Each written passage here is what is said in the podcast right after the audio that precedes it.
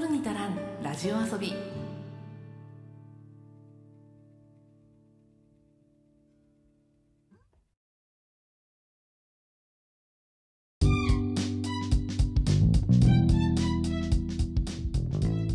日本の片隅から中毒気味なエンタメ愛を叫ぶ番組「取るに足らんラジオ遊び」通称「トルタラジオ」へようこそ。いつでもポップとサブのカルチャーの合間を歌い立っているパーソナリティの花田花です。近のドラマってまあ、例えば日本のドラマって最近まあ9話とか10話とかがメジャーな長さにはなってるんですけどそれぐらいの長さの中のまあ6話7話ぐらいのところで追加キャストが突然発表される、まあ、サプライズ演出みたいな感じで新たなキャストが投入されるっていうことがままあるなと私は思っているんですけど、まあ、例えば先週メインコーナーでお話しした大豆田十和子と3人の元夫というドラマの中においては6話7話のタイミングで小田切丈さんが投入されるというねしかもそのただあのポットでの小田切城というわけではなくって、えっとまあ、主人公に絡む重要な役柄として小田切城さんが投入されたっていうようなことがありました。でね今期結構そのサプライズ演出が多いと思うんですよ。教場ゼロの森山未来さんだったりとかアンノーンの井浦新さんとかめぐみさんだったりとかそれとかあとはああれもですねとラストマンの津田健次郎さんとかもそうですね、まあ、そんな感じで途中から出てくるキャラクターで、まあ、結構重要な役割を担っている。かつ最初からキャストが発表されていない人っていうのがちょこちょこ出てくるなとは思っていたんですけど今回ペンディングトレインの追加キャスト見ました。追加キャストというか先週分のペンディングトレイン見ました？間宮祥太朗突然出てきたんですよ。びっくりしたんですけどあのラスト1分ぐらいで間宮くんが出てきて私はめちゃくちゃびっくりしたんですよね。おいおいって思っちゃったんですよ。もうもうほんとびっくりしてなんだあれと思って。なんだあれと思って。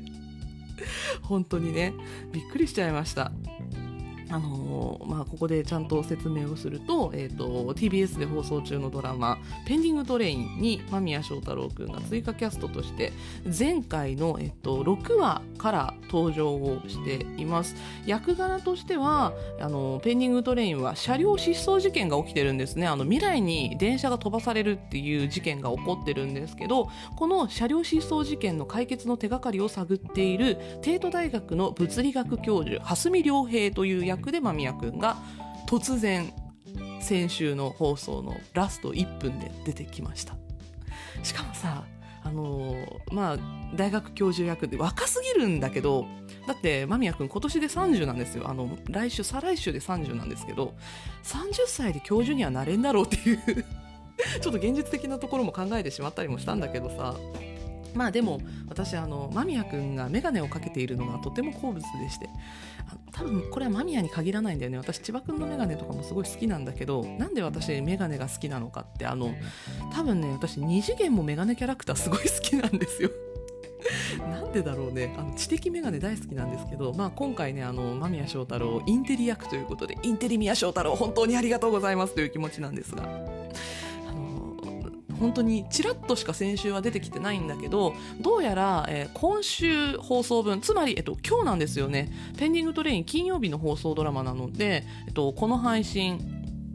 えっと、今日は6月2日金曜日ですね。えっと、この配信が夕方5時にあって、えっと、その日の夜10時からペンディングトレイン放送されるわけなんですが、えっと、多分、この話から間宮君結構活躍するんじゃないかなと。あの未来に飛んでる車両の人たちは車両の人たちでねあの山田裕貴君たちとかが多分頑張ると思うんですけどあの現代側の方で車両を現代に戻すためにはどうしたらいいのかその手がかりを探っているっていうところですごく活躍してくれるんじゃないかなと。なんかあんまり現代パートがその消えてしまった車両に対して働きかけをしていなかったので、まあ、ラストにかけて多分帰ってくるんじゃないかなとは思ってるんだけどその帰ってくる手がかりを間宮がつかむのでは 間宮じゃないんだけどさ。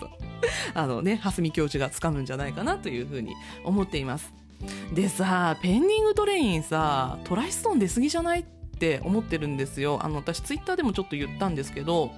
ペンディングトレインってあの、まあ、そもそもメインキャストの中にね赤楚衛二君がいるのでまあそのバーターだったりとか、まあ、一緒に出てるっていう関係性もあるのかなって思って最初からトライストーン多いなって私はちょっと思ってはいたんですよ。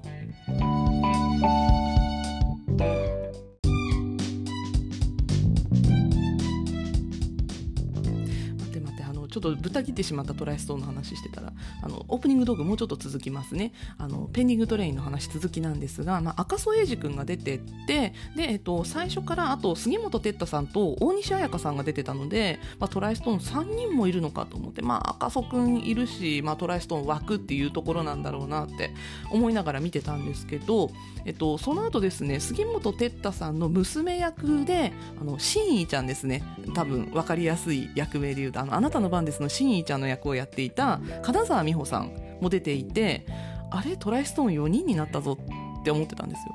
そしたらその後あの6号車がいることが分かりましたね。あの主人公たちが乗ってる5号車があってでもう一つ6号車もその未来に飛んでいたっていうのは途中で分かってたんですけど実際の6号車が出てきてでその6号車の乗客の中にあのチンピラたちがいたんですけどそのチンピラたちのあの中心人物チンピラ3人組のいつもセンターにいるでっかい人がいるんですけどその人もトライストーンなんですよね。鈴之助さんっていう人なんですけど鈴之助さんもいてあれ？と。5人もいるぞと。トライストーン多くないか？って思ってたらサプライズ追加キャストの間宮祥太朗っていうねトライストーンこれで6人目ですよ。多すぎるわと思って。まあでも私ねあのトライストは箱押ししてるのでたくさんいると嬉しい気持ちにはなるんですけどまああの箱押し事務所だから気づくっていうのもあるんでしょうけどね。あの他のドラマでも他の事務所の人がこれだけたくさん出てるドラマってもしかしたらあるのかもしれないんだけどあのあのジャニーズわらわらドラマとかとはまた別だよね。あれはもうなんかこうジャニーズありきみたいな感じの枠になってる枠もあるのでまあ、それとはちょっと違うのかもしれないなと思いつつ、まあ、今回のペンディングトレイントライストーンわらわらドラマだなって 思っちゃってるんですけど、まあ、ちょっと7話から出てくる間宮君の活躍もすごく楽しみですね。であの、まあ、ちょっと全然関係ないんですけどあの間宮祥太朗君が今回ペンディングトレインに出るということで私がちょっと湧いてしまったのがすで、にペンディングトレインに出てきている現代の方に残っているのであんまり登場回数は多くないんだけど印象的なキャストの中に赤楚くんの先輩でちょっとあの事故に巻き込まれてね怪我をしてるっていうその赤楚くんの過去の闇にちょっと関わるキャラクターで前田豪輝くんが出てるんですけど前田豪輝と間宮祥太朗といえば私の大好きな戦国鍋テレビなんですよね。あの戦国鍋テレビっていう昔放送されていたあれは何？歴史バラエティ番組って言ったらいいの？あのその番組の中でえっと AKR 四十七というあの播州赤穂浪士をモチーフにした AKB みたいなグループが出てくるんですよね。あの男子アイドルグループみたいなやつが出てきてあのちゃんと歌ったり踊ったりしてるんですけどあのそのグループの中になんと間宮君と前田豪輝君いたんですよ。であの間宮君が、えっと、堀部安兵衛っていうあの実在のね歴史上の人物がモチーフになったやすすっていう人をしてやいてで、えっと、前田豪輝君もねあの言語っていう役柄で、えっと、アイドルをやってたんですけどあのやすすと言語よく隣に並んでたんですよ。でもペンディングトレインでは絡みあるのかな？なんか会うことはあってもがっつり絡むことはなさそうだなって思ってはいるんだけど同じ番組にその同じドラマに前田豪輝君と間宮君が一緒に出るっていうのはなんとなくこう戦国鍋ファンとしてはたぎるものがあるなっていうふうに思いましたっていうどうでもいい余談なんですけど。いや私ねその本当にね AKR が大好きなんですよ。戦国鍋の AKR47 が本当に大好きで。あのねなんかあの他の間宮オタクには理解してくれる人もいるんだけどあんまりいない気がしていて本当にアススがすごい好きで。すごい好きであの多分私間宮祥太朗を認知してなかった時多分というかあの間宮祥太朗を一切認知してなかった頃に戦国鍋見てたんですよ。であの AKR の中にすごい顔綺麗なやついるなと思って見てたのが、まあ、間宮君だったんだけど、まあ、その後えっとね戦国鍋の子だって気づいたのは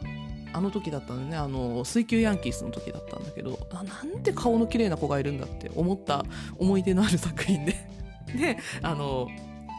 もう本当に余談の余談になっちゃうんだけど私このヤススが好きすぎてあの間宮君のオンライン対面イベントの時にこのヤススの決め台詞お願いします私に向けて言ってくださいって言って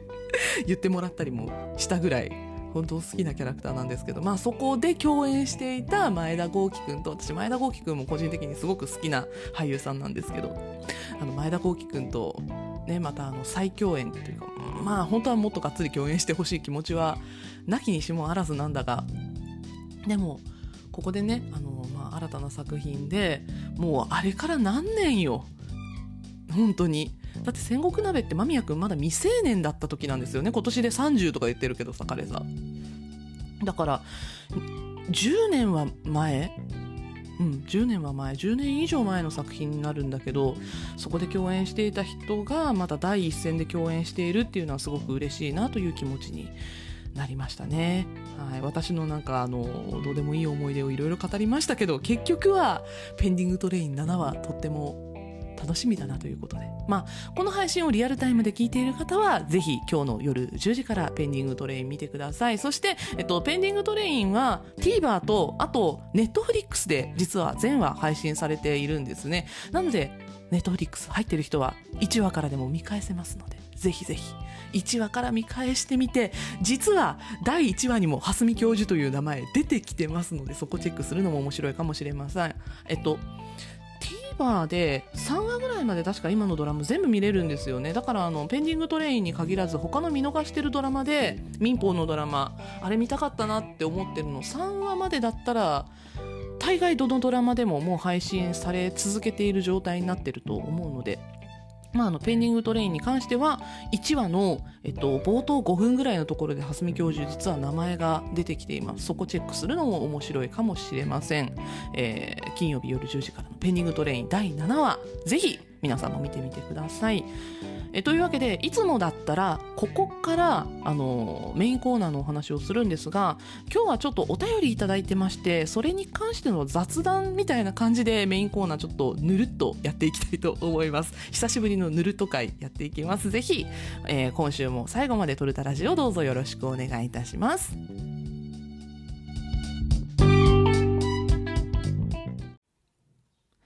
はい、というわけで今週はメールフォームからいただいたお便りをもとにちょっと雑談という形でお話をしていきたいと思います。あの最近ねメールフォームからお便りをいただいたりとかあと Spotify のコメント欄でちょっとコメントいただいたりとかちょこちょこしております。あの私としては嬉しい限りです。本当にありがとうございます。力になっております。ちょっと今日はいただいたお便りでお返事をしたいものがあったのでそちらまずお便りからご紹介したいと思います。ラジオネーム、愛さんからのお便りです。ありがとうございます。花田花さん、こんにちは。毎回楽しく拝聴しています。私自身、大のエンタメ好きで、摂取量も多い自負があるのですが、トルタラジオを聞いて、花田花さんとの絶対的な差を感じております。お仕事しながら、子育てしながら、どうやって大量にエンタメを摂取されているのでしょうか。積んどくやウォッチリストが増えていく一方なのですが、何か秘訣があったら教えていただきたいです。というお便りをいただいております。愛さん、ありがとうございます。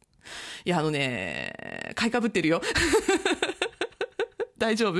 あのね、絶対的な差を感じておりますとか言われて、いやいやいやいやって私もちょっと思っちゃったんだけど。まああの、私が普段このトルタラジオで、まあ、エンタメについてお話をしていたり、まあ、あの、オープニングトークもエンディングトークもエンタメの話になって、で、最近は本のコーナーもちょっと続けてやれるようになってきて、まあ、読んだ本の話をやったりとか、で、メインコーナーも割と新旧問わずって言いながら、最新作の方が聞いてもらえるので正直、再生回数回るので、最新作の話をすることも多いんですけど、まあ私としてはそんなに無理をして接種をしているっていう自覚がないので、一週間のルーティンとしてどんな感じでこうエンタメを摂取しているのかっていうのを今日は簡単にお話をしていきたいなっていうふうに思っています。うん、なんかね、あの、まあ、月曜日から順を追ってお話をしていくと、私月曜日が休みなんですよ、仕事が。私日月が休みの仕事をしてるんですけど、月曜日は自分が休み、かつ子供たちもね、学校なり幼稚園なりに行ったりとかしていないので、私の中で月曜日が唯一のフリーの日なんですね。なので、月曜日を私は結構こう、ガツンとエンタメに使うようにしています。あの、私がまず映画を見に行く日、月曜日です。なので、実際に劇場に足を運んで映画を見に行けるのが私月曜日しかないんですね、基本的には。あの、アニメの、まあ、対策アニメだったりとか、それとか、あと東京リベンジャーズみたいな、あの、子供も一緒に見てるやつの邦画とかだと、子供たちを連れて、まあ、日曜日とか土曜日の夜とかに見に行ったりとかもするんですけど、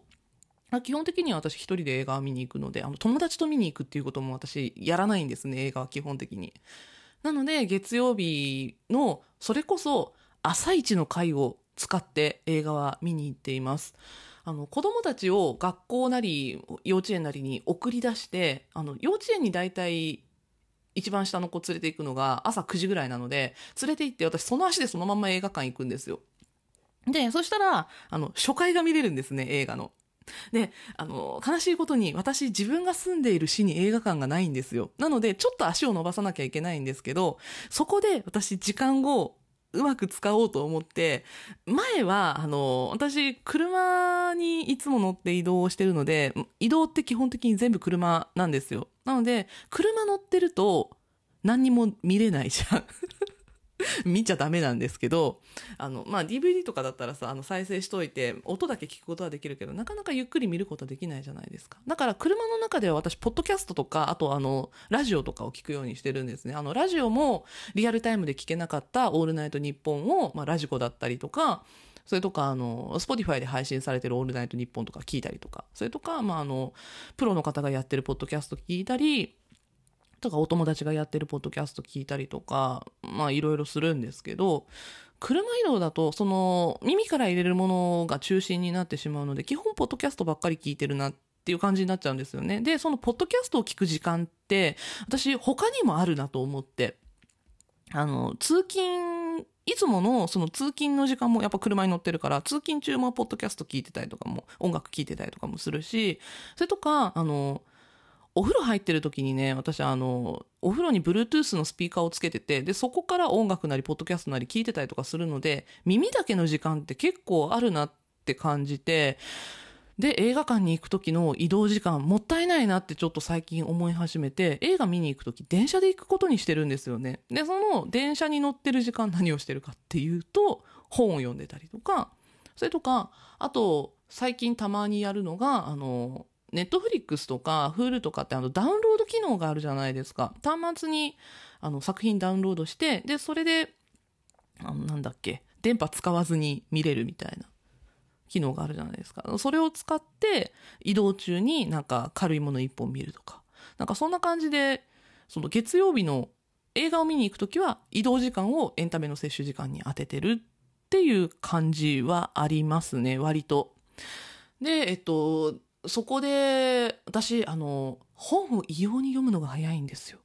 ほん、本当に、あの、これね、私、周りには便利だねって言われるんだけど、あの、本を読む時間もっとゆっくり取りたいんだけど、異様に読むのが早すぎてすぐ読み終わってしまうっていう、なんか自分の中ではちょっともったいないなって思ってる部分でもあるんですけど。なので、薄めの文庫本一冊とかだと、全然その、電車の移動時間中に読み終わっちゃったりとかしちゃうんで、下手したら行きだけで読み終わっちゃったりとかするんで、なので、まあ、そう、ネットフリックスとかで見るものを一応準備した上で本も持って映画見に行くときは出かけるみたいなことはよくやっています。で、まあ映画見に行って、月曜日は映画見に行ったりとかして見たいものがあればね、行って、で、えっと、外でちょっとそのご飯食べて、まあカフェとか行ったりとかして、まあそこで本読んだりとかすることもあるんですけど、私ね、その学生の時から、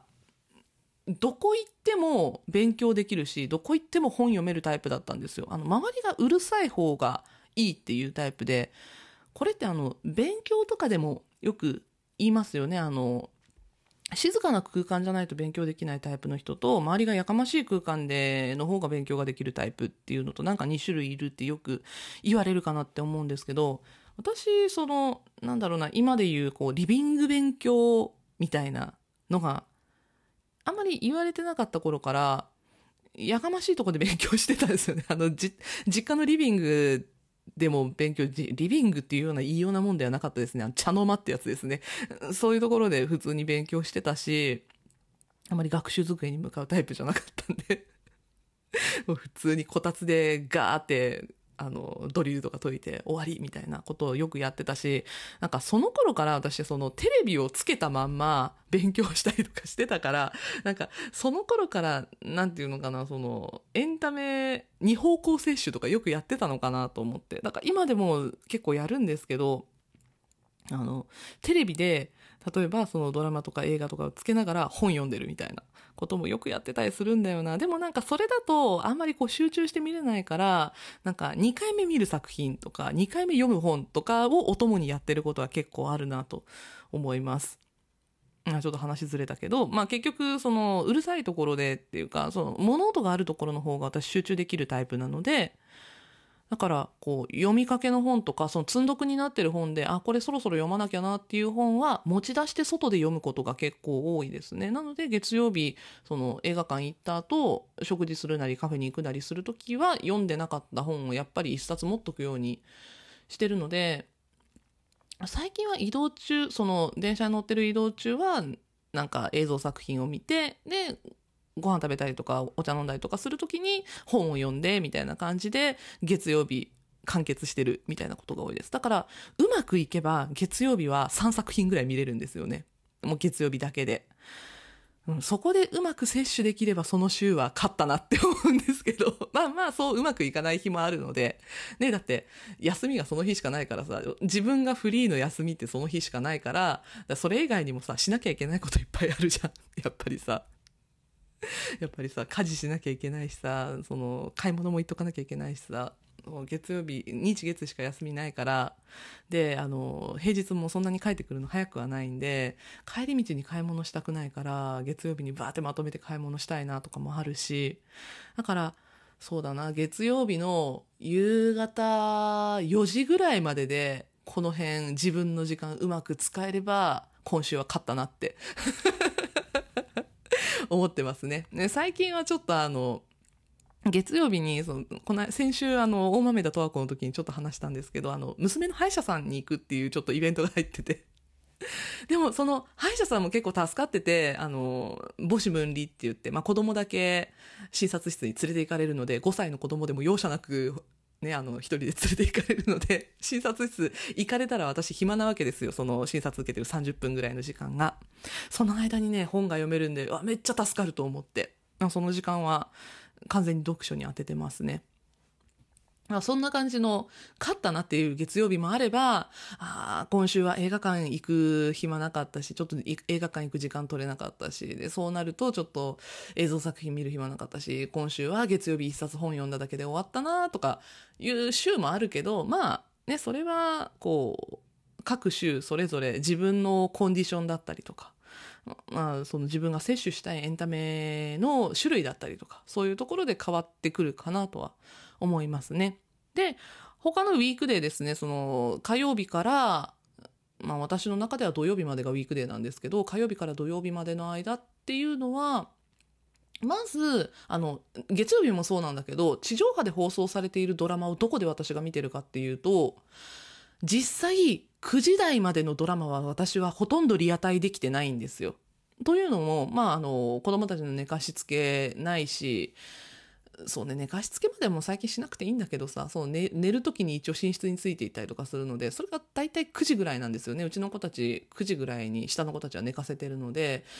その辺になると9時スタートのドラマはちょっとリアタイするのは私は正直難しいんですよ、自分の中で。なので、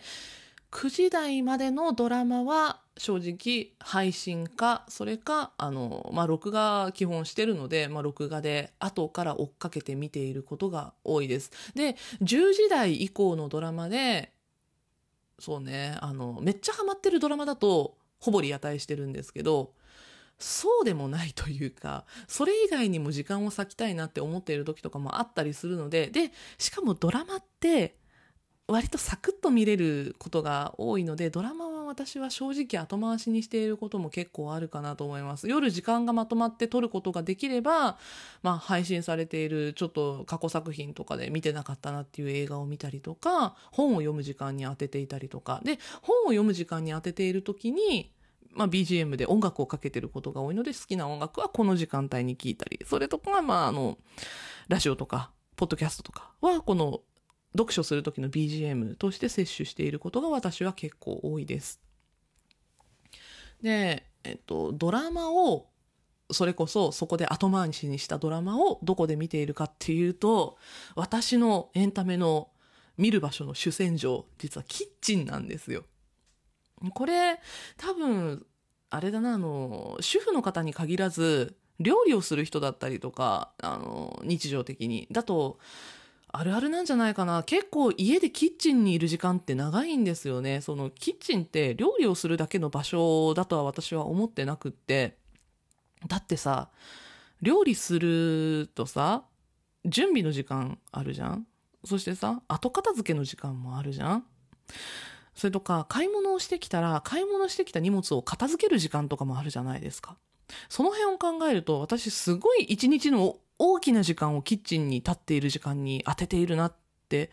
思ってるんですよね。あの、まあ、夜ご飯を作る時間もそうだし、ね、あの、後片付けの時間、お皿洗ったりとかする時間とかもそうだし、あとね、私、朝からお弁当を作る時間っていうのが存在するんですよ。その時間帯に結構私はキッチンに立って、あの、スマホでね、録画飛ばして見れるんですよ、うちのテレビって。あの、リビングに置いてるテレビのレコーダーがハブになって、で、あの、アプリを介して、携帯で、あの、録画したものを見ることができるっていう機能があるんですけど、まあ、それを使ってキッチンで録画していたドラマを見たりとか、それとかまあ、配信物とかはね、全然家の中だったら Wi-Fi 使ってるから、どれだけスマホで見ても構わないので、なので、まあ、スマホで配信されているドラマを見たりとか、TVer で見たりとか、まあ、Hulu で見たり、Netflix で見たりみたいなことは、結構キッチンでやってます。なので、私が今期のドラマって言って話してるとき、9時台のドラマの話をしていたりとか、それとか、あと深夜ドラマの話をしているときは、割とこいつキッチンで見たんだなと 思ってもらって、ほぼ間違いないかなと思います。あの、大きな画面で見たいときは大きな画面でちゃんとリビングのテレビで見るんですけど、あの、ストーリーを追いたいなぐらいの感じで見ていたりすると、もうほとんどキッチンで見てるなと思います。なんかキッチンでその小さいスマホの画面で見ていて、私ね、これすごい自分の中で癖だと思うんですけど、例えばその伏線回収系が大きなドラマとかね、あの、今期で言うと、私、細かいところがすごい気になるのはアンノーンなんですけど、あの、画面の隅っことかですごい気になることが起こってたりとかするんですね。そういうところがちょっと気になるなって思ったら、小さな画面で見ていても大きな画面のリビングのテレビで見るようにしたりとか、そういうことはよくやってるかなと思います。なので、まあ、あの、2回3回回してると、やっぱりリビングのドラマで、リビングのテレビでドラマも見たくなったりとかするんだけど、基本的には、私はキッチンに立ってる時間をドラマを見る時間として当てていることが多いなと自分の中では思っています。まあそんな感じで1週間結構通していろんなものを摂取したりとかしてるんですけど、あの、だから、ドラマとか、その、録画してるもの、まあ、バラエティもしかりなんですけど、録画してるものとかって、その、持ち出しもできるので、まあ、外で、スマホで見たりとかすることもあるし、ね、リビングでスマホで、あの、子供たちがリビングのテレビを占領していると、まあ、私はスマホで録画したもの見てたりとかもするし、まあ、そんな感じで、こう、ちょっとずつ摂取したりとかはしてるんですけど、録画は、積んでたものはそんな感じで片付けていったりとかはしてるんですが、積んどくは私も正直ためにためまくっていて、なかなか解消できない問題の一つなんですよね。まあ読むのが早いので、読み始めてしまえば一気に読み終わってさ、すぐ片付くんだけど、でもね、読むスピードに反して読みたいものが多すぎてなかなか片付かない。あの、買う本もあるし、ね、あの、私図書館も大好きなので、週に、そう、2週に1回、3週に1回ぐらい図書館に子供たちと一緒に足を運ぶんですけど、2週に1回図書館に行って私ほんと平気で20冊ぐらい本を借りてきちゃうので、それをいつ片付けようかって思ったらさ、図書館の本を返さなきゃいけないから、買った本が積んどくになっちゃうんですよね。まあ、そんな感じでこう積んじゃってる本はちょっとずつ、ちょっとずつ溶かしながら、でも積み上げる本も増やしていきつつ、なかなか片付かなくて、私もうまく消化しきれてない問題ですね。まあ、本が一番消化できてないかな。で、漫画は昔ほど読まなくなったけど、でも漫画はね、あの、長男が持ってくるので、長男がこれ面白かったよって持ってきてくれるとね、またあの、それ長男から借りて読んだりとかもするから、なかなかね、片付かないよね なのでね、ほんとそんな、あの、ご立派なものではないです。あの、積んどくもウォッチリストも増えに増え続けていく状態ではあるんですけど、あの、映画のウォッチリストは正直夜片付けてます。うん。で、そうね。そう寝る前の時間で本をちょっとずつやっつけつつみたいな感じなんですけど、あの、今日の本のコーナーでね、後からちょっとご紹介する本もずっと積んどくになってて、この間正直、ようやく読めたっていう本だったんだけど、もうちょっと早く読んどけばよかったなって 思った本だったりもするんですよ。まあそういうものもあったりしつつ、まあ自分は自分のペースでやってるなっていう感じです。で、えっと、月曜日から土曜日まで今までご紹介してきましたが、日曜日、私はほぼエンタメを摂取しません。しないと言ったら語弊があるのかもしれないですけど、あの、自分のためのエンタメはほぼ日曜日摂取しないことにしています。というのもね、まあ、あの、日曜日は唯一子供たちと過ごせる日なので、なので、あの、まあ、図書館に行く日は日曜日だったりするからさ、でもうち子供たちも図書館に行きたがるんで、子供たち3人引き連れて一緒に図書館に行ったりするんですけど、うん、それぐらいかな。で、あの、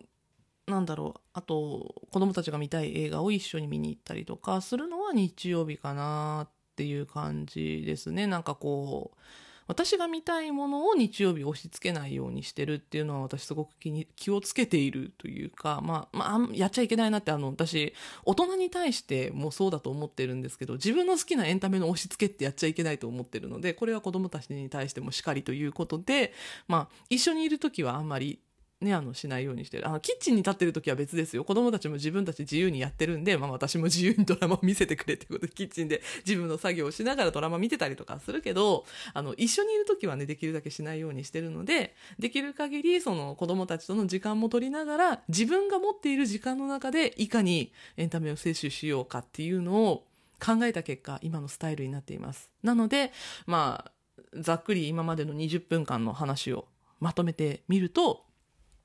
そうね。私の一週間は月曜日に自分の欲しかったエンタメをざっくりガッと摂取する。で、あの、自分が持てる自由時間だったりとか作業時間のところでうまいことエンタメを詰め込んでいって、なんとか私が見たいものを見ている。そしてまあ日曜日は自分のお休みというか、まあ、エンタメのお休み日、休養日ということで子供たちに合わせて結構見ていることが多いかなと思います。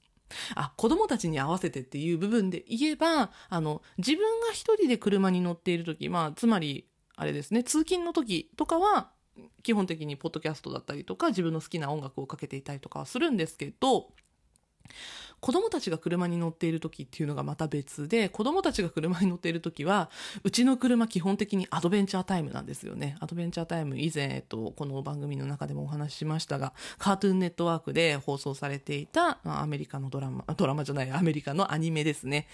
あの、このアドベンチャータイムが、まあ私もすごい好きなんだけど、そもそも一番最初にハマったのは現在高校生の長男なんですよ。で、長男が好きだったので、次男とか長女とかも好きになって、で、うちの子供たちみんなアドベンチャータイムが大好きなので、車の中では基本的にアドベンチャータイムの DVD を垂れ流しています。で、たまにね、あの、娘のわがままが通ると、ほんとたまになんですけど、ディズニーが流れていたりとかする、ディズニーのプリンセスものになっていたりとかするので、えっとね、よくうちの車で流れているのは、えっと、小さなプリンセスソフィアか、それかラプンツェルか、えっと、私も好きなアラジンかな。アラジンは息子たちも好きなので、アラジンは結構頻度は高いかなと思います。それとあと、クレヨンしんちゃんの劇場版の DVD をたまに流してたりとかしますね。自分が見たい DVD は基本的に子供たちが乗っている時にはないので あ。あ、ね、私が見たいので唯一かけてくれるのはあれです。ピーターラビット。ピーター・ラビットは、あの、まあ、声優が千葉くんなんですけど、あの、それを含めずとも子供たちピーター・ラビットの実写版がすごく好きで、ピーター・ラビット1、2、どっちもうち DVD があるので、車に乗せていて、あの、これだったら見ていいよって言われるので、で、自分たちも見たいって子供たちが言ってくれるので、ピーター・ラビットもよく車の中でかかってるかな。でも基本的には、その、送り迎えだったりとかの短い時間の中で見ても、見ること、見切ることができる、あれ、あの、アドベンチャータイムが一番うちの車でかかっている頻度が高いのではないかなと思います。うん、そんな感じかな。なんでね、あの、邦画の DVD とか流すことほとんどないんですよね。で、なんか、最近ネット上で見てて知ったんですけど、あの、アマゾンの Fire Stick あるじゃないですか。うちもテレビに Fire Stick 刺さってるんですけど、あれをね、車の中で使うっていう裏技がどうやらあるらしいんですよ。それね、めっちゃやりたいなって思うんだけど、あの、携帯とテザリングして電波をつかむ必要が、まあ、あったりとかするんだけど、それもめっちゃやりたいなって思うんだけど、結局は子供たちがなんかこうアニメとか YouTube とかを見るために、ファイアスティック使えそうな気がするので、まああの、うちではとりあえずペンディングです。やんないだろうな。まあでもあの DVD 車の中であの子供たちは後部座席で見ることができるので、大きい画面をね、あの後ろ後部座席に向けてつけてるので、なのでそこで見てる DVD から摂取するアニメの情報っていうのは私の中でかなり大きいなと。でもほとんど同じものしか見ないんでね。で、あの、プリンセスももうなんか娘も、なんていうのかな、好きなプリンセスが偏ってるので だからね、なんかもう新規をあんまり車の中で見ることはないかな。でも私もね、音しか聞けないんでね、運転してるから。まあそんな感じですね。なのでまあ自分のためのエンタメの時間と子供と一緒に撮るエンタメの時間っていうのを私は結構パッキリ分けてるなっていうふうに喋ってても気づきました。まあそんな感じで私は一週間を送っています。あの、自分の休みが子供の休みと被らない日が増えたりとか、それとか自分の休みが子供の休みと被る日が増えた時っていうのはこの限りではもちろんありませんし、あとね、このトルタラジオの収録に当てている時間っていうのもあるので、まあ週に1時間ぐらいですね、マイクの前で喋ってる時間っていうのもあるんですけど、これもね、私あの毎週結構バラバラなんですよ。いろんな場所で撮ってたりとかするので、あの、音質の違いとかで分かる人もいたりするのかな私車の中で収録をしている時っていうのと家の中で収録をしている時っていうのがあって今日はあの屋内で収録しているんですけどこれもね、朝撮ってる時と夜撮ってる時があったりとかもして、今日はいつ撮ってるでしょうか 割とね、深夜に撮ってる時が多いですね。あの、いろいろ終わって、見たかったものとか読みたかった本読み終わってしまってとか、あ、でも今週分そろそろ撮らなきゃな、みたいな感じで収録をしてることが多いので、夜11時台とかに1時間ぐらい時間取って収録してることが結構あるかなと思います。なのでね、なんかこう趣味の時間、私は結構自分で、取ってる方だと思うんですよね。ただ、これ本当ここ3年ぐらいでようやく落ち着いたかなっていうところでもあって、まあね、あの、リスナーの皆さんの中にももしかしたらお子さん小さい人とかいるかもしれないんですけど、子供がね、2歳3歳ぐらいまで本当時間取れなかったから、本当うちも一番下が5歳になってねあの寝室も別になったのでようやくなんかあのゆっくり自分の時間とってたくさんエンタメ摂取できるようになったなっていうのは本当ここ2年ぐらいで思ってるところですね。で、まあ来年一番下が小学生になればもうちょっと自由な時間も増えるのかなと思いつつ、でも自分のライフスタイルに合った自分のエンタメの摂取の仕方っていうのはやっぱ自分で考えていくしかないと思うので、ただね、あの、今回お便りをいただいた愛さんが私すごいかっこいいなって思ったのが、大のエンタメ好きで摂取量も多い自負がありますって言い切れるところだなって思いました。いや、めっちゃかっこいいなと思ってます。私は、摂取量は、まあ確かに周りよりも多いのかなとは思いつつ、なんかね、こう、自負は未だに持てずに喋ってる感じはあるので なんかね、こう、自分に自信を持てる人間になりたいなって、うん、思いました。お便り読ませていただいて。まあ、あの、本当ね、今回この愛さんからいただいたお便りから膨らませてその自分の日常みたいなところだらだら喋ってきましたけど、まあ、こんな感じで話す雑談会っていうのも思っていいのかなっていうあの私ね正直ちょっとこう雑談を別番組でまたラジオトークでやろうかなとかあの10分番組でやろうかなとか別ポッドキャスト作ってたまに配信するみたいな感じでやろうかなとか考えたりもしてたんだけど私ね2個3個作ると続かないんだ。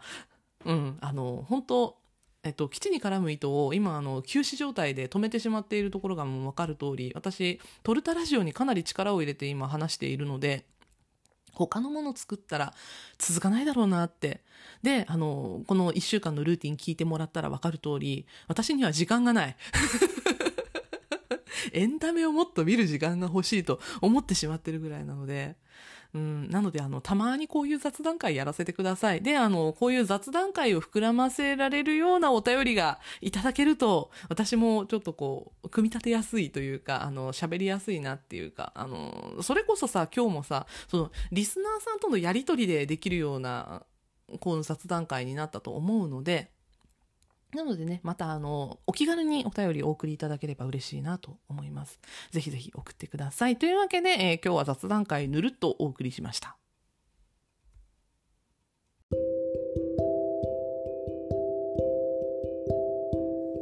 花田花の今週の一冊。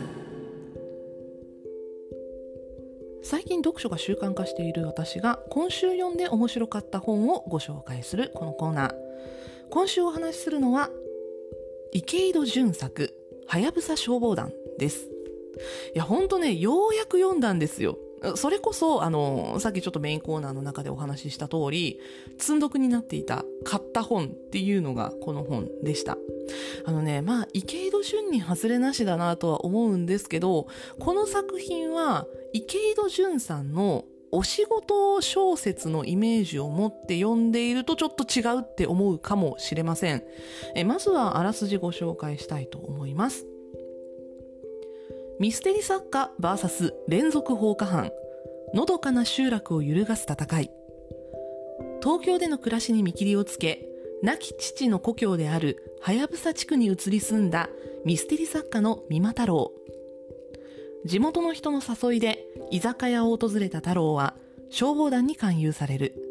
迷った末に入団を決意した太郎だったがやがてのどかな集落で密かに進行していた事件の存在を知る。連続放火事件に隠された真実とは？地方の小さな町を舞台にした池井戸作品初の田園小説として小説すばる連載中から話題を呼んだ珠玉のミステリー。ということで池井戸作品なんですけどミステリーなんですよね。あのまあ、半沢直樹だったりとかあと花咲舞だったりとかそういうこうお仕事ものででかつあのドラマになったもの池井戸潤作品本当にドラマになれば外れなしっていう感じはあると思うんですけどそのドラマになった池井戸作品って本当にあのお仕事ものの側面が強くってそのお仕事ものの中にたまにちょっとだけミステリー要素が絡んでくるとか推理要素が絡んでくるとかっていうものが多いんですけどこの作品は完全にがっつりミステリーです。あの主人公の太郎くんがミステリー作家なんですけど、このミステリー作家としての作家のお仕事っていうのはほとんど出てこないんですよね。まあ、あの、太郎くんが仕事をしている、で、あの、作家としてのお仕事の、その、なんだ、取引先じゃないな えっと、出版社の、えっと、担当さんとのやり取りとかもあったりとかして、まあ、そういうところはちょっとこう作家業について触れてる部分はあるんだけど、あの、半沢直樹とかみたいに、がっつりお仕事の描写っていうのは本当に出てこないので、お仕事小説ものの人って思って読むと肩透かしを食らうかもしれないんですけど、まあ、そもそもですね、この池井戸潤さんという方は、一番最初にあの小説家として賞を取ったのがミステリー関係の賞なんですよ。なので、そもそも出自がミステリーの方ということもあって、ミステリーとしてかなり読み応えのある作品を今回作られたなという感想を私は持ちました。なんかね、あの、まあ、田園小説っていう風にそのあらすじの方でも語られてるんですけど、あの、田舎ののどかな場所に住んでいる人たちの心の交流を、まあ、中心としつつもそこで起こる連続放火事件に巻き込まれていて、まあ、その謎解きだったりとかっていうのがたくさん出てくる作品ではあるんですが、まあ、その謎解き部分もあの2点3点するんですよね。あの私もその太郎くんと一緒にその謎解き部分をずっと考えていきながら読んでいくんですけど、えっと、この小説ですね、えっと、新書の方で480ページ単行本であるので結構な大ボリュームの本なんですが多分ね私もそうだったんだけど最初4分の1ぐらい結構読み進みにくいと思うんですよね。その、えっと、東京から地方に移住してきた太郎くんがその地方に馴染むまでの話だったりとか消防団とは何ぞやとかそういうところの説明がかなり多い部分なので序盤が。そこを乗り越えるまでがちょっと大変なんですけどそこさえ乗り越えてしまえばその世界観にのめり込むことさえできれば本当に一気読みできる作品で私これ1日で読んじゃったんですけどいや本当にねあの1日で読みたくなる本でした。読めば読むほど太郎くんと一緒に推理を考えれば考えるほど太郎くんも結構その事実に翻弄されて、ね、あの考えてたことと違う展開っていうのがかなり起きるんですけど私ももしかしたらこうじゃないかって思っていたことが2点3点裏切られ続けるんですよね。裏切られて裏切られて最後にたどり着いた結末っていうのが本当になるほどって思うので腑に落ちてしまうのでわこれはさすが池井戸潤だなっていうふうに思いました。一つ押村区は若干最後の展開っていうのが消化不良だったのかなというか、あの、このエンディングが好きな人もいると思うんですよ。好きな人もいると思うんだけど、私はもうちょっとズバッと終わってほしかったんで、なんかこう、それこそ、ふわっと終わったなっていうか、この人にとっては良かったね、めでたしめでたしなんだけど、周りのみんなにとってはどうなのっていう結末だったので、そこがこう明らかにならないっていうのが読後感としては私はちょっとすっきりしなかったなっていうような気持ちを抱えてはしまいました。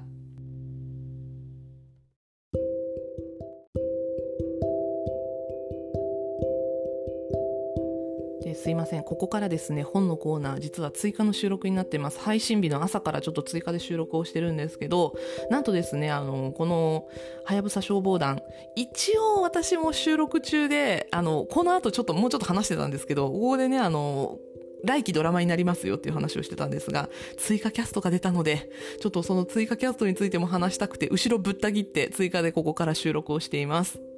えっ、とですね、あの、実は、来期ドラマになります。7月スタートのテレビ朝日系列の木曜ドラマで、このはやぶさ消防団が中村智也くん主演であの、制作をされることがもう決まっていました。私ね、この本を手に取った時にドラマになるかならないかぐらいのタイミングだったんですよ。で、ずっと気になってて読まなきゃなって思ってたんだけど、ちょっと後回しになってて、もういい加減読もうと思って、もう6月なるし、ドラマが始まる前にとりあえず読んでしまっとこうと思って、で、えっと、この間読み始めたらめっちゃ面白くて本当1日で読んじゃったんですけど、もうちょっと早く読めばよかったなって思ったんだけど、結局ですね、えっと、その時点では、主人公の、えっと、太郎くんを演じているのが中村智也。そして、えっと、あとね、同じく太郎くんと同じように、その村に移住をしてきた、東京から移住をしてきた映像ディレクターのあやさんを演じるのが、えっと、川口春奈ちゃんっていう、この二人だけ決まってる状態で私は読んだんですよ。で、あの、小説読みながら、ああ、これが中村智也か、まあまあまあ、みたいな、あこれが川口春奈か、うん、まあわかるわかる、みたいな感じで読んでたんですけど、ドラマになるにあたって、あの、消防団の面々はおっちゃんばっかりなんですよね。おっちゃんばっかりで、で、えっと、一人だけ太郎くんと同い年っていうキャストがいて、これを誰がやるんだろうとか、ちょっと妄想を巡らせながら、いや、思、考えて、考えながら読んでたんですけど、あのね、実写キャストがすごい良かったから ちょっとここでお話ししてもいいですか？あのね、まず、えっと、消防団に太郎くんを誘って、えっと、入れてきた人たちっていうのが、えっと、おじさんたち、50代のおじさんたち、あ、60のおじさんもいるか、50代、60代のおじちゃんたちっていうのが4人いるんですけど、この4人が、岡部隆さん、梶原善さん、橋本淳さん、生瀬勝久さんっていう、最高じゃん。どうした？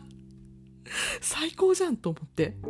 しかも、生瀬さんの役柄っていうのが、えっと、ラストまですごく大事なキャラクターなんですよね。だからここに生瀬さん置いたのも完璧だなって思ったし、それともう一人、太郎くんと同い年の消防団のメンバーである勘介を演じるのが三島慎之介。三島慎之介。完璧なんですけどっていう。いやもうこの消防団の面々だけでもこの6人見ただけでもうもう大優勝だなって思ったんですがあと太郎くんの担当編集者、まあ、この担当編集は東京にいて、えっと、作品中では多分冒頭でちらっと出てきてそして真ん中ら辺から結構出てくるようになるんですけどこの中山田っていう担当編集を演じたのが山本浩二さんここで気づきませんでした。鎌倉殿の人たちがいるっていう。ね。梶原善さんと山本浩二さん見た時に鎌倉殿じゃんと思って。いやもうなんかそこでこの TBS の力の入れ具合っていうのをすごく感じたんですけどでもう一人ですね追加キャストで発表されているのが、えっと、ルミナスソーラーっていうそのその村の中に太陽光発電を導入しようとする、まあ、営業マンが出てくるんですけどこいつがまあめちゃくちゃうさんくさいやつなんですがこのルミナスソーラーの営業マンである真鍋を演じるのが古川雄大くんなんですよ。古川くんさ今期ドクターチョコレートと私のお嫁くんの2本に出てるんですよね。この2本に出ていて、しかも私あのドクターチョコレートの方の古川くんの方が好きなんですけど、うっさんくさいのよ。あの、いい人なんだけどめちゃくちゃうさんくさいんですよ。ねこの、今度の、えっと、はやぶさ消防団における真鍋っていう役柄も、うさんくさくなければいけない役柄なんですよね。ここに古川くんが来るのは私はベストだと今回思いました。なので、もうここで、えっと、今回追加キャストでしょ、えー発表された、1、2、3、4、5、6、7人か。7人完璧だなと思ってて、原作既読、しかも原作読んだばっかりで、まだあの、内容とか感想とかもフレッシュな状態で知ったキャスティングとしては完璧だなって思ったので、もう今から7月スタートのドラマ、もうほんと楽しみでしょうがないですね。もうめちゃくちゃ楽しみです。なんか、これはあの、ネタバレを避けずに話すのが難しいので、これ以上キャストの話ができないなって思ってしまうんですけど、いや、でもね、本当にね、あの、ぜひ見てない人は、木曜ドラマのはやぶさ消防団も、あの、公式ツイッターとかもできてるので見てほしいんですけど、あの、写真見て、みんなビジュアル見て、あの、消防団のおっちゃんたちマジで完璧なんですよ。このね、完璧なおっちゃんたちと、まあ、それこそあの、満島くんとかもね、完璧なんですよね、その消防団のビジュアルとして。で、これに馴染んでいない中村智也っていうのも、その東京から移住してきたばかりの太郎くんっていう役柄にはすごいぴったりだと思っているので、でも本当ぜひぜひ、はやぶさ消防団、あの、原作読んでない人も、とりあえず、あの、ドラマ楽しみにしてていいと思います。本当に原作がめちゃくちゃ面白かったので、私は7月のドラマを楽しみに待ちつつ、ちょっと、あと1回2回できれば読み返しておきたいなと思っています。あの、読書が好きな方はぜひ手に取ってみてください。きっと止まらなくなります。休みの前の日に読んだ方がいいと思うな。私はあの月曜日に読み始めてしまって読み終わりきれなくってその日のうちに。もう慌てて火曜日帰ってきて全部読み終わったからね。もうそれぐらい止まらない本だったのでぜひはやぶさ消防団おすすめです。というわけで、えー今回は池井戸潤作はやぶさ消防団来期のドラマのお話も含めてお話ししました。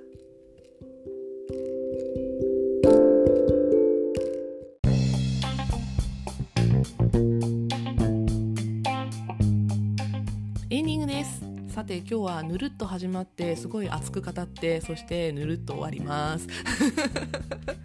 いや今日はどっちかというとオープニングが熱くてでメインがぬるっとでで本のコーナーが熱くてでエンディングがぬるっとっていう感じで終わるかなと。まあそんな感じでねあの熱量もすごいこう波のあるポッドキャストなんですけどあの先週オープニングでお話をした再生回数の波の話結局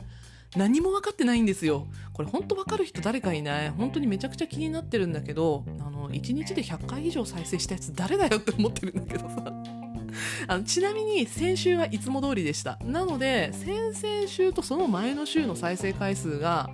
爆上がりしてて何だったんだろうなっていう感じです。えっと先週か。先週が一番すん違う。先々週が一番すごかったのか。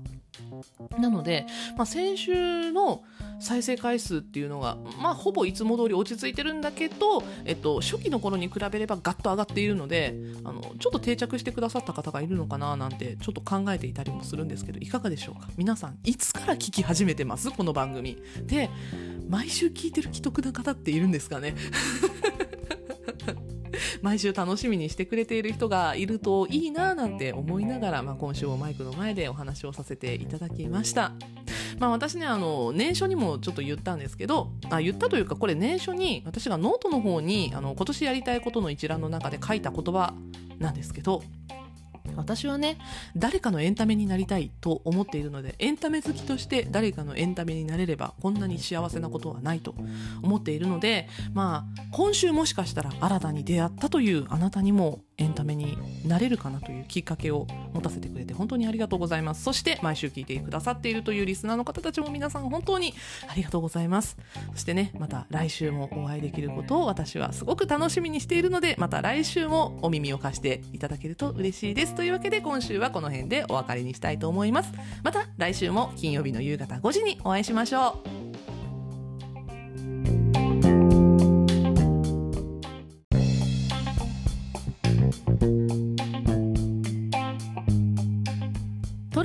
ラジオ遊びは地方在住映像系エンタメカルチャー好きの Y 世代がはっと息を止めたよもやま話を好き勝手に一人語る番組です番組へのご意見ご感想取り上げてほしい話題などは概要欄のメールフォームもしくは Spotify で聞いていらっしゃる方はエピソード下の Q&A 欄からお送りください花田花が思うままに更新する Twitter、Instagram、 note もあります。そちらもぜひフォローよろしくお願いいたします。また、各 SNS では、ハッシュタグトルタラジオで感想もお待ちしております。ハッシュタグトルタがひらがな、ラジオがカタカナです。私も最近使えてないのでちゃんと使いたいと思います。というわけで今週はここまで。エンタメには中毒性がございます。用法、用量を守って正しくお楽しみください。お相手は花田花でした。またねー